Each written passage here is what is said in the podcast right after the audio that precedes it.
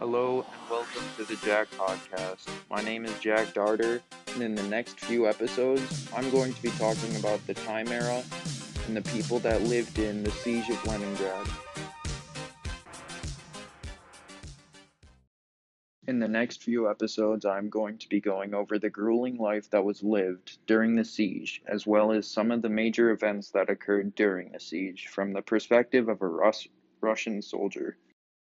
One point that needs to be brought up before you listen to the next few episodes is that the perspective of the Russian soldier and what he said was all controlled by the government.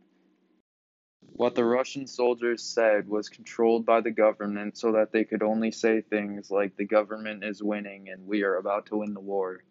They didn't want negative news about the siege getting out to the public. They wanted to seem as strong as possible. Anyway, that wraps up today's episode, as this was only an intro for the rest of the episodes to come. Thank you for listening.